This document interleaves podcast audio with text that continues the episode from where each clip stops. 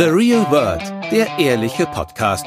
Manchmal habe ich dann so ein halbes Jahr später erkannt, dass ich besser auf mein eigenes Gefühl hätte hören müssen. Es geht um die Liebe. Das mit dem Sparkel, Funkeln, Kribbeln, es kommt nie mehr wieder zurück. Was ist denn das jetzt für eine deprimierende Botschaft? Das Leben und die wirklich wichtigen Fragen des Alltags. Hallo und herzlich willkommen zu einer neuen Folge von The Real Word, dem ehrlichen Podcast. Wir sind wieder zurück. Tatsächlich mit einer speziellen Special-Folge. Einige von euch werden es schon auf Instagram gesehen haben. Wir waren auf der Better Future Konferenz von Welt am Sonntag mit einem ganz besonderen Gast, nämlich mit Marie Nasemann und haben mit ihr über das Thema Macht der Worte, wie wir über Frauen und Beruf sprechen und sprechen sollten, gesprochen. Ja, und dieses Gespräch haben wir für euch aufgezeichnet und das wird jetzt zu hören sein. Also wundert euch nicht. Wir waren eben mit Marie vor Ort, alles Corona-konform natürlich, bei Axel Springer in unserem schönen Neubau und haben da mit ihr diskutiert. Und nur, dass ihr euch nicht wundert, warum das jetzt eben vielleicht nicht so wie sonst im Podcast ist, sondern wir haben uns sozusagen live gesehen und haben das für einen Live- Publikum aufgenommen, dieses Gespräch. Genau. Und mit einer regulären Folge, in der wir auch uns sozusagen ordentlich wieder zurückmelden und euch erzählen, was passiert ist in den vergangenen Wochen, als wir sozusagen offline waren mit dem Podcast. Das machen wir sozusagen am Sonntag in einer Woche und wünschen euch jetzt viel Spaß und auch einiges zu lernen bei unserer Folge mit Marie Nasemann. Herzlich willkommen bei The Real Word, dem ehrlichen Podcast. Den veröffentlichen meine Kollegin Julia Hackober und ich. Ich bin Nicola Erdmann. Jede Woche neu und heute tun wir das live in einer ganz besonderen Special Edition, nämlich auf der Better Future Konferenz aus dem Axel Springer Neubau. Und wir tun das auch mit einem ganz besonderen Gast, nämlich mit Marie Nasemann. Hallo Hi. Marie. Ich freue mich, dass ich hier sein darf. Danke für die Einladung. Unser Thema heute ist die Macht der Worte, also wie wir über Frauen und Beruf sprechen bzw. sprechen sollten. Und ähm, Marie, auch du hast uns ein bisschen zu diesem Thema inspiriert. Ganz kurz noch, um Marie vorzustellen. Sie wurde als Model bekannt, ist längst aber auch Fair Fashion Aktivistin. Sie ist Autorin, Schauspielerin und engagiert sich. Sie engagiert sich in Sachen Gleichberechtigung. Darüber werden wir später auf jeden Fall auch noch mehr sprechen. Und du hast diese Frage der Rhetorik, mit der wir über Frauen und äh, Beruf und Arbeit sprechen, unter anderem in einem Instagram-Post kürzlich aufgegriffen, unter eben genau diesem Hashtag Macht der Worte. Und auch Julia und ich beschäftigen uns ja als äh, Journalistinnen irgendwie auch jeden Tag damit, wie Sprache Realität schafft. Und deswegen finde ich es ganz äh, toll, dass wir drei eben heute darüber sprechen. Und natürlich nicht nur wir drei machen das, sondern wir wollen auch mit allen, die zuschauen, noch darüber sprechen und freuen uns auf Fragen zum Ende des Talks und haben diesen Talk ja auch begonnen mit einer Frage, mit der Frage von Powerfrau bis Girlboss, bestärkt die Business-Rhetorik Frauen in ihren Karrieren? Und Julia, kannst du uns mal aufklären, wie wurde da denn abgestimmt? Ja, wir gucken mal auf die Umfrageergebnisse. Das ist jetzt hier bei der, wie bei der Wahlhochrechnung. Ja, ähm, ja 33 Prozent der Zuschauer sagen, ja, das hilft in der Karriere, wenn man eben mit diesen Begrifflichkeiten konfrontiert ist. Und aber äh, 66,7 Prozent sagen, nein, das hilft nicht. Das erstaunt mich jetzt ein bisschen. Marie, was sagst du denn zu dem Ergebnis? Also wir kennen ja ganz kurz, wir kennen ja diese Begriffe hauptsächlich aus dem Social-Media-Bereich, ähm, sei es jetzt auf Instagram oder auf LinkedIn, wo man halt gerne mal schnell einen Post mit dem Hashtag Girlboss, Female Empowerment und ähnlichem versieht und damit Unterstützung auch anderen Frauen gegenüber zeigen möchte. Ich frage mich aber, bringt es das? Bestärkt einen das wirklich auf dem eigenen Karriereweg? Also ich bin da ganz klar bei einem Nein. Ähm, ich verstehe natürlich den Gedanken, der dahinter steht und der ist ja eigentlich auch positiv. Aber ich glaube, dass man ehrlich gesagt ein bisschen ähm, das Gegenteil damit erreicht, weil warum ist eine Frau nicht einfach als Frau stark? Warum braucht sie überhaupt den Begriff Powerfrau? Das impliziert ja so ein bisschen, dass alle Frauen, die keine Powerfrauen sind, keine Power haben. Und das finde ich halt total den falschen Gedanken. Wir sollten einfach viel ähm, normaler darüber sprechen, dass einfach Frauen, die in Führungspositionen sind und noch gleichzeitig drei Kinder haben, sind einfach Frauen und nicht irgendwie Powerfrauen, weil, weil alle Frauen haben Kraft und, und sind stark und machen tolle Sachen. Das ist ganz interessant, dass du das jetzt schon so im Detail ansprichst. Wir hatten die Tage auf Iconist. Iconist ist äh, das digitale Lifestyle-Magazin von Welt. Und da hatten wir von, der, von unserer Kollegin und Autorin Annika Landsteiner einen Kommentar. Und da hat sie eben auch die Frage gestellt, will ich Powerfrau genannt werden? Und ihre Antwort war ganz klar nein, weil, wie du es auch gerade schon angedeutet hast, es ähm, stellt eine Abweichung von der Norm dar. Es gibt kein männliches Äquivalent. Es beruht so sozusagen auf einem patriarchalischen ähm, Muster.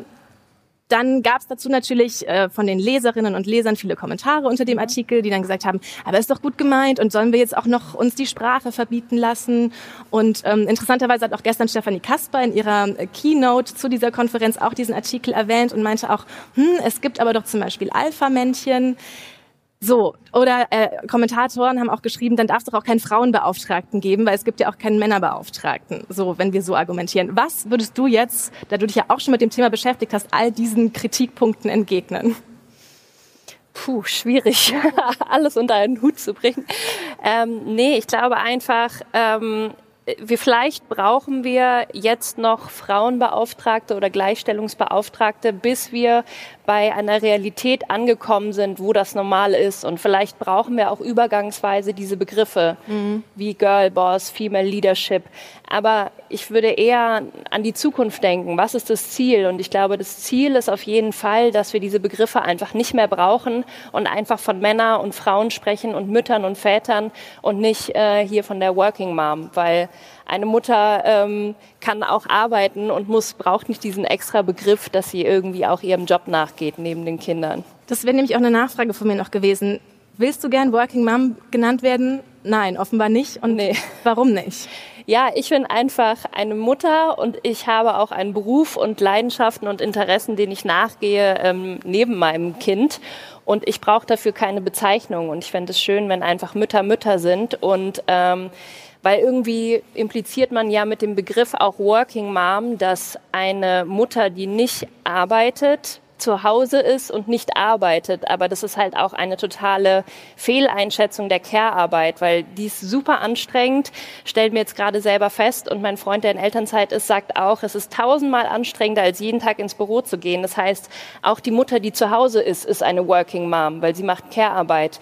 Also wir müssen auf der einen Seite das mehr wertschätzen und auf der anderen Seite ähm, es als etwas Normales ansehen, dass Mütter auch einem Beruf nachgehen. Insofern finde ich, ist dieser Begriff eigentlich eigentlich noch schwieriger, weil er eigentlich in beide Richtungen das Falsche sagt. Also du findest, man darf nicht diese, diesen Unterschied auch so sehr machen, Erwer nur Erwerbsarbeit ist richt richtige Arbeit ja. und die Arbeit mit dem Kind ist keine Arbeit. Ja, auf jeden Fall, weil ich glaube, da entstehen auch ganz viele Beziehungsprobleme daraus, dass ähm, bei uns immer noch extrem klar getrennt wird zwischen wer verdient das Geld und wer kümmert sich um die Kinder, ähm, was ich total schade finde, weil ich glaube, auch in der Beziehung haben beide was davon, wenn beide auch Care-Arbeit machen, dann ist einfach auch mehr Wertschätzung da für den anderen und ich glaube, es gibt viel weniger Beziehungsprobleme und ganz viel mündet darin oder ähm, entsteht dadurch, dass ähm, einfach die Wertschätzung, die Anerkennung nicht da ist für die Arbeit, die zu Hause geleistet mhm. wird. Mhm. Also alles, worüber wir jetzt gerade so sprechen, geht ja eigentlich in die gleiche Richtung, nämlich dass es doch immer so ein bestimmtes Vokabular gibt, was auch verwendet wird, wenn man über Frauen in ihrem Beruf oder eben dann auch in ihrer Care-Arbeitsrolle spricht und die aber gleichzeitig auch immer so eine Rollenzuweisung dann ist. Mhm. Ähm, also ein kleines Beispiel, Nicola und ich werden gern mal als die Mädchen bezeichnet. Also die zwei Mädels von Iconist, die zwei Mädels, die was im Podcast erzählen. So würden wir uns natürlich selber jetzt in unserem beruflichen Kontext nicht vorstellen oder darstellen. Mhm. Trotzdem kommt man nur schwer davon los irgendwie. Mhm. Ähm, ist dir das persönlich auch schon mal aufgefallen oder in welcher Situation ist es dir bewusst geworden, dass man ganz schnell von außen so eine Rollenzuschreibung bekommt im beruflichen Zusammenhang, ähm, von der man nicht mehr so schnell loskommt. Mhm. Das kenne ich natürlich aus meinem Job mit meiner Erfahrung als Model ganz stark. Da wird immer von Mädchen gesprochen. Also sowohl die Modelagentur sagt, wir haben da ein ganz tolles neues Mädchen. Der Fotograf sagt, ach, das ist aber ein hübsches Mädchen und so. Ich glaube, wir kennen es auch alle von Germany's Next Top Model, von Heidi, die immer von ihren Mädchen, Mädchen spricht. Gut, die sind teilweise unter 18, da kann man sagen, das ist vielleicht noch irgendwo in Ordnung. Aber ähm, neulich hat auch bei einem Shooting ein Fotograf von einer Schauspielerin erzählt, die er fotografiert hat. Und dann hat er gesagt, das ist ein ganz tolles Mädchen. Und dann habe ich sie gegoogelt und sie war irgendwie so 45 und irgendwie seit Jahren Schauspielerin und ähm, mit drei Kindern, wo ich so dachte, was, Also es ist so, es macht die Frau einfach kleiner als sie ist und ein bisschen dümmer als sie ist und ein bisschen ähm, ja weniger kraftvoll, aussagekräftig, wie auch immer. Es ist einfach, es macht Frauen klein und wir sollten einfach Frauen, die keine Mädchen mehr sind, nicht als Mädchen bezeichnen. Das würde, glaube ich, schon helfen. Mir ist jetzt auch im Vorfeld aufgefallen, als ich nochmal so gegoogelt habe, was im Moment äh, los ist bei dir in deinem Leben, kam sehr viel in Richtung äh, Marie Nasemann passt nach der Geburt wieder in ihre Jeans. Äh, sie war beim Döner-Date mit ihrem Mann und dann erst unten drunter, was du sonst so machst und was deine wirkliche Arbeit betrifft. Ja. Ist das auch was, was dich nervt? Ja, das nervt natürlich. Ähm, das bin ich schon gewohnt, weil das ist eigentlich, seit ich in dem Job bin, interessieren sich natürlich ähm, die Presse viel mehr für mein Privatleben als das, was ich beruflich mache. Kann man natürlich auch nachvollziehen. Und wenn man selber irgendwie in der Zeitung liest, erwischt man sich auch dabei, wie man schnell irgendwie zu dem Teil switcht, wo irgendwie die Private Stories der Hollywood-Stars irgendwie kommen. Das ist natürlich was. Ähm, was die Leute interessiert, weil die auch natürlich sehen wollen, ich habe auch Probleme, ich bin auch nicht perfekt, ich habe auch Probleme, wieder in meine Schwangerschaftsjeans reinzupassen. Also Leser und Leserinnen wollen ja irgendwie sehen, dass man Mensch ist, so wie sie. Und da interessieren natürlich diese privaten Geschichten. Und das finde ich ja irgendwo auch in Ordnung. Also solange ich es irgendwie auch schaffen kann, auf echte Themen ähm, die Aufmerksamkeit zu lenken und sich nicht nur alles darum dreht, ist es für mich in Ordnung. Worauf du jetzt gerade, das passt tatsächlich ganz gut, worauf du jetzt gerade ja sehr viel Aufmerksamkeit gelenkt hast, war äh, diese Hashtag-Aktion, die du mit vielen anderen prominenten Frauen gemacht hast. Hashtag Ich will. Ihr wolltet ähm, euch damit dafür einsetzen, eine verbindliche Frauenquote zu fordern. Und um jetzt nochmal bei unserem äh, Thema, äh, wie wir sprechen über Frauen und Arbeit und ähm, so zu bleiben. Der Begriff Frauenquote und besonders auch Quotenfrau ist ja tendenziell tatsächlich eher negativ konnotiert. Mhm. Und zum einen, warum ist das so und wie kann man oder wie gehst du damit um, wenn du dich in diesem Thema engagierst? Mhm.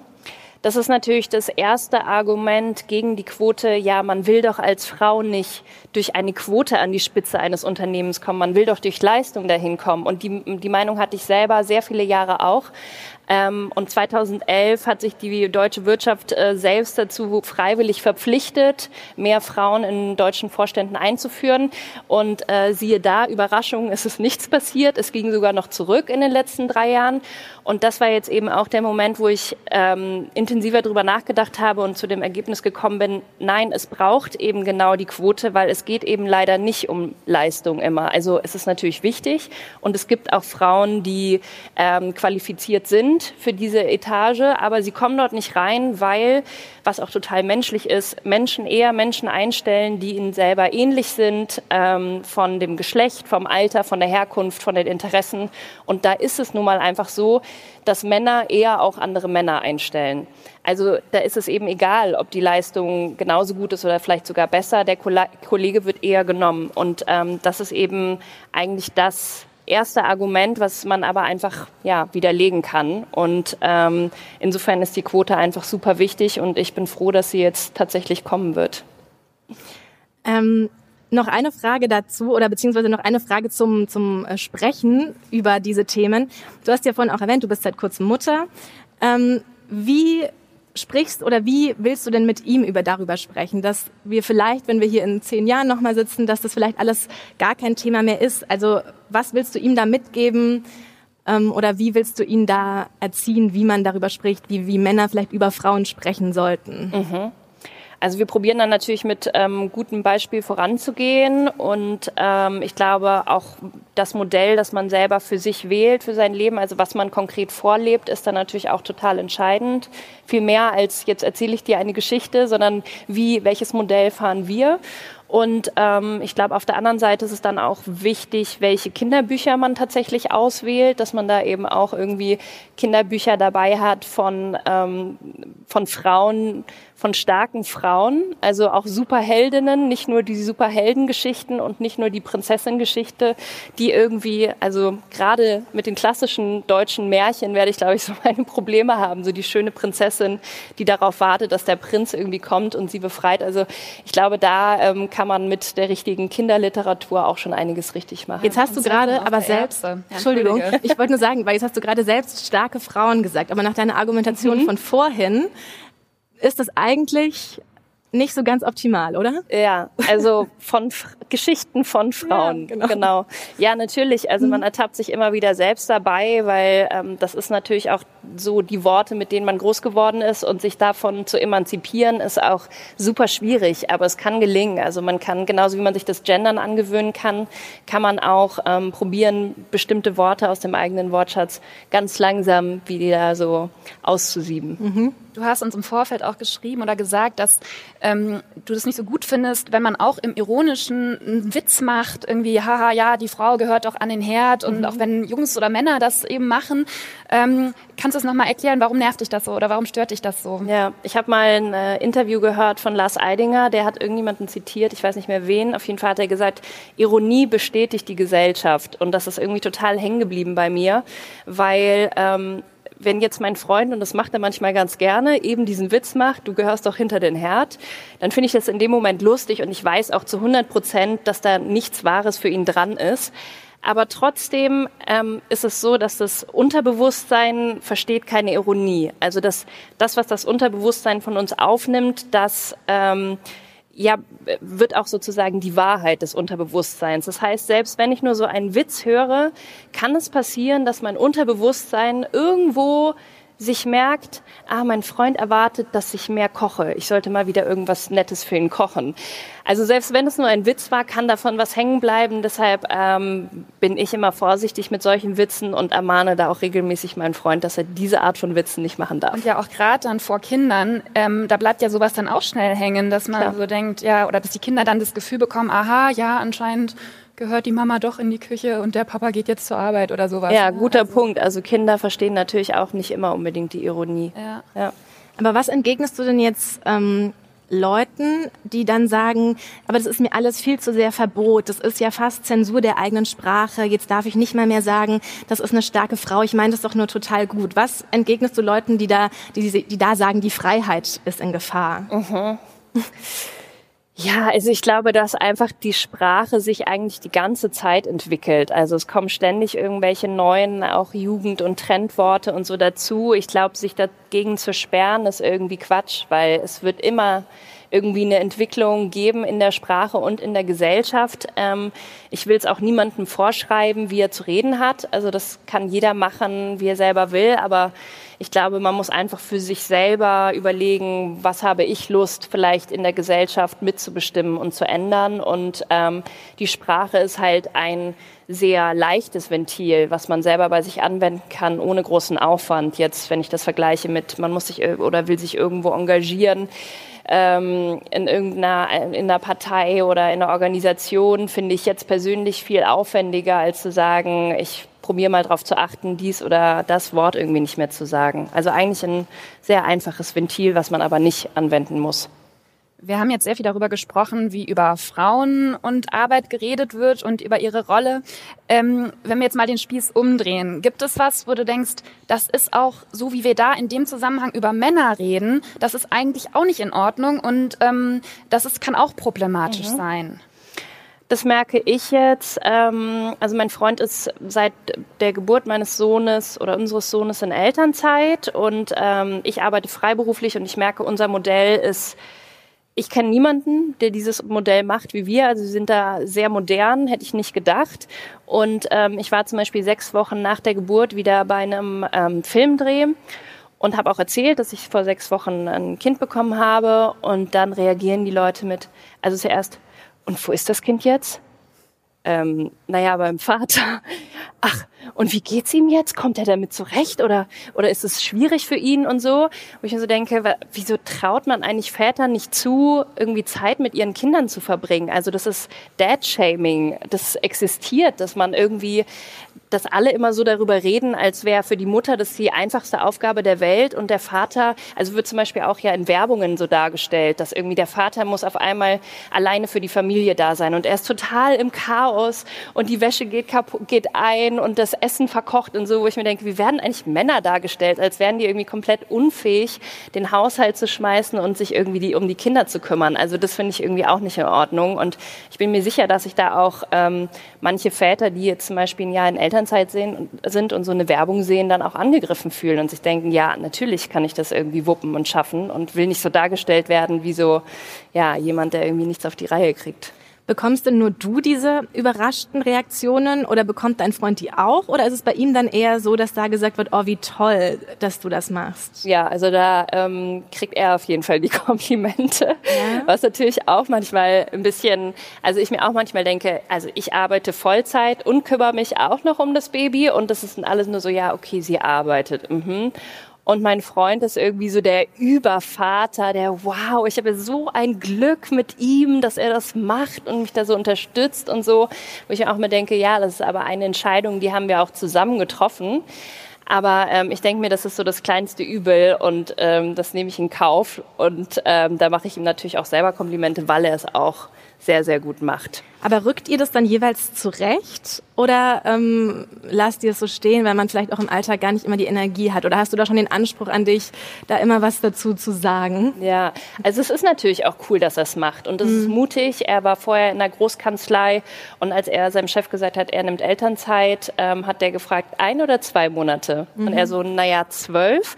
Also er ist halt wirklich, glaube ich, der allererste Mann, der so lange Elternzeit in diesem Unternehmen genommen hat.